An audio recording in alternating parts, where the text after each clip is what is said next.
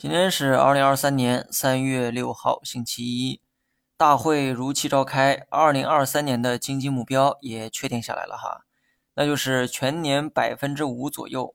说实话，这个目标算不上什么强复苏，尤其是百分之五后面的“左右”两个字，值得细细品味，仿佛在说，如果最终的成绩在百分之五偏左，也是可以接受的。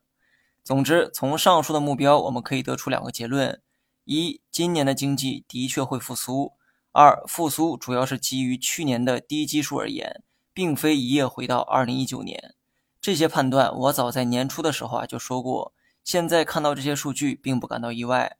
记住，未来几年呢是经济转型的年份，很难再回到过去那样的高增长。几年后还能不能再创辉煌，那取决于最近几年的转型成果。像过去那样靠外贸、靠地产拉经济的时代已经过去了，你需要把目光放在新的经济增长点上，才能吃到新时代的红利。那未来的增长点在哪里呢？我觉得在消费和科技身上。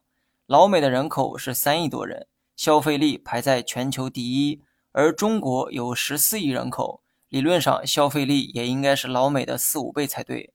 而这期间的差距正是未来的投资空间。我猜你一定听说过“消费内循环”这个词儿，这句话正是基于上面的逻辑得出的结论。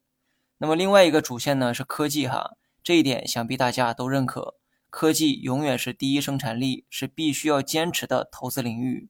我的配置中包含芯片、新能源、消费和医药，你会发现这些行业刚好涵盖了消费和科技。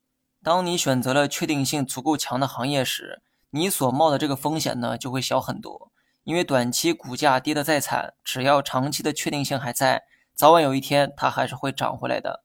但有些东西一旦选错了，永远都不会回到原点。今天讲的呢，都是一些宏观层面的观点哈。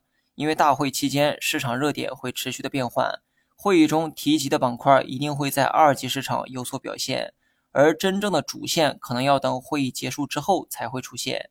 至于操作方面，还是建议大家继续持仓待涨。好了，以上全部内容，下期同一时间再见。